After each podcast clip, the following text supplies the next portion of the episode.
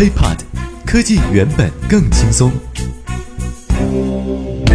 嗨，大家好，欢迎收听本期 IT 大字报。各位好，我是华生。咱们今天啊，主要来关注国内方面的消息。Top One，先说一个噩耗啊，自拍神器自拍杆在多国遭禁。自拍杆从亚洲红到了欧美，先后被美国广播公司和英国《每日邮报》评为假期购物季最热门、非有不可礼物的自拍神器。最近啊。却有点烦。继日本宣布禁止在东京迪士尼游乐园使用自拍棒之后，韩国对这种产品加以了规范。韩国当局啊也给出了理由，就是说呢，这个具有蓝牙功能的自拍杆所发出的电磁波可能对人体有害，影响健康。并且韩国当局表示，商家如果售卖未经有关部门批准的这类产品，将会面临高达十六点六万人民币的罚款。或者是坐牢三年，而新加坡方面则表示，自拍神器呢有相当于武器的杀伤力，早都该禁了。你看我这脸，就上回排队的时候后边那货，一二三，茄子，哎呀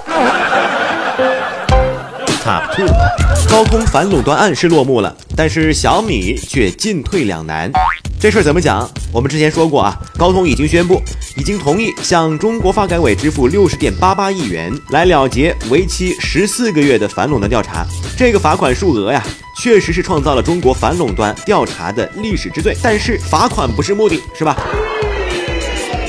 我觉得咱们应该更加关注一下高通是如何推出新的整改计划的。咱们来看一下关键条款啊，第一，不捆绑，高通将会独立提供三 G 和四 G 的专利授权，不再和其他专利捆绑。第二，不强制，高通在专利收费谈判中不再强制厂商进行专利反向授权。第三呢，就是整机收费打折，整机收费的授权原则不变，按照终端设备净授权的百分之六十五为收费基准。那么咱们再来看一下。高通整改之后，对于各个手机厂商啊，也就是各方的利益影响吧。首先呢是小米，以小米为代表，将面临两个选择：一呢，如果继续购买一篮子专利许可，那么手机的成本就会比华为高，因为人家华为有专利啊，不需要另外的一些专利费用。由此一来，性价比的优势就会受到冲击，竞争优势或许将会更难保存下来。那么第二个选择就是单独选择三 G 或者是四 G 的专利授权，但是如果这样做的话，将面临其他厂商发起的专利官司，赔偿费用也是一笔巨额的开支。那么华为呢？我们可以用左右逢源来形容。华为我们都知道拥有一定的通信基础专利，它既不用购买捆绑专利，专利使用费用降低了，手机成本降低了，获得了性价比高的竞争优势。其次，通过专利进行授权。增加了收入，成立专利联盟，生态系统上也可以占得先机。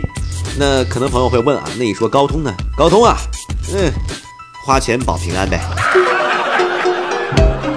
Top three，在前两天二月七号的时候呢，有一件特别令人温暖、特别让人感动的事情发生了，那就是汪峰老师啊，他终于上了头条，太感动了。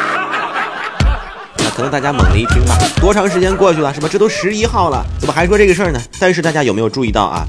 汪峰的求婚现场，他的钻戒是由一架无人机飞行送过来的。那么今天啊，我们就来详细的解读一下无人机。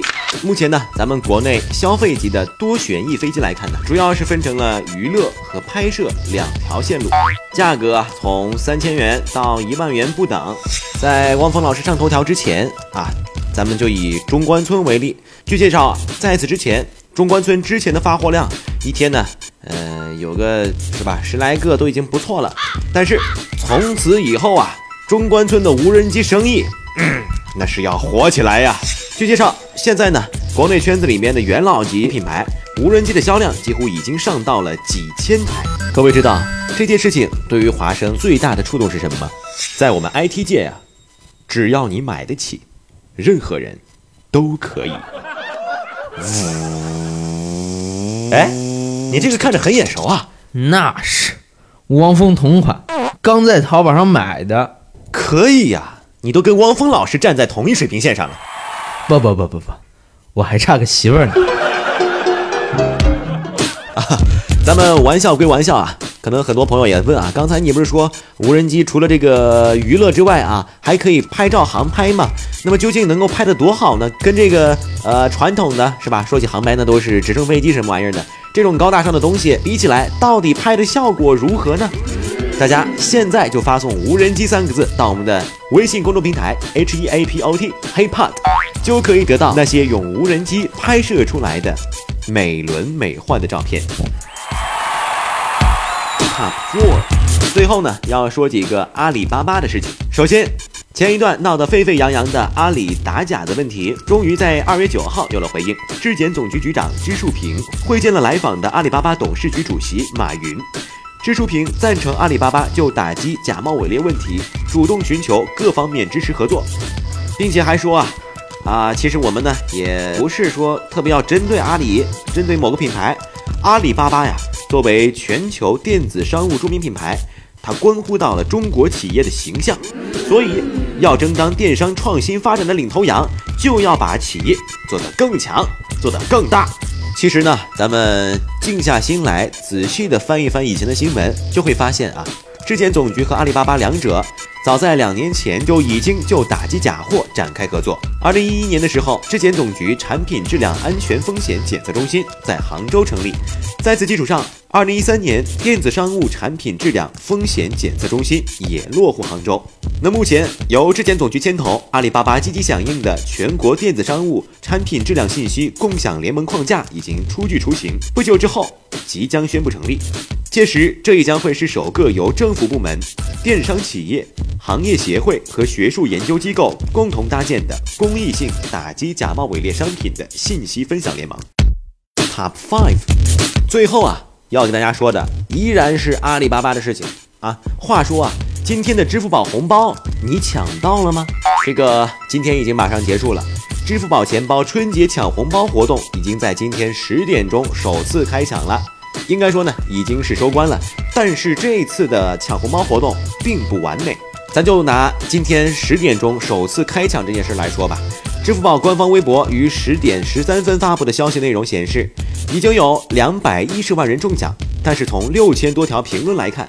用户呢显然并不买账啊，什么虚假中奖啊、空城计啊、骗子啊，已经举报啊，引发了吐槽一片。我相信很多朋友已经玩过了啊，支付宝钱包今年春节期间要砸六亿元红包，抢红包的时候啊，咱们就只需要对着屏幕啊猛戳那些头上顶着“快来呀，快来呀”，哎，我在这儿，我在这儿，嘿，点不着，点不着，戳我呀，等等啊，这些出现在电子屏幕上的红包字样即可。哎呀，这用户纷纷吐槽啊。你这是玩游戏，你这不是打地鼠吗？这是啊！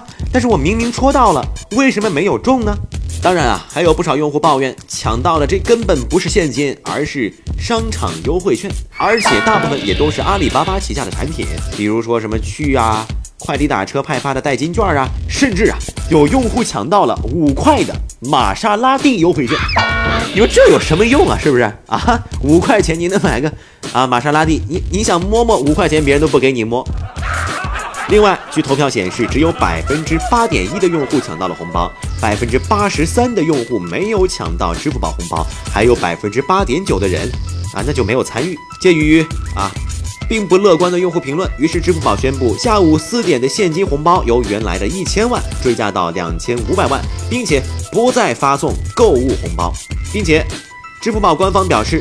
由于上午十点呢，也就是首次抢红包活动，第一秒钟啊涌入了大量用户，触发了系统限流保护措施，导致部分用户并没有抢到红包。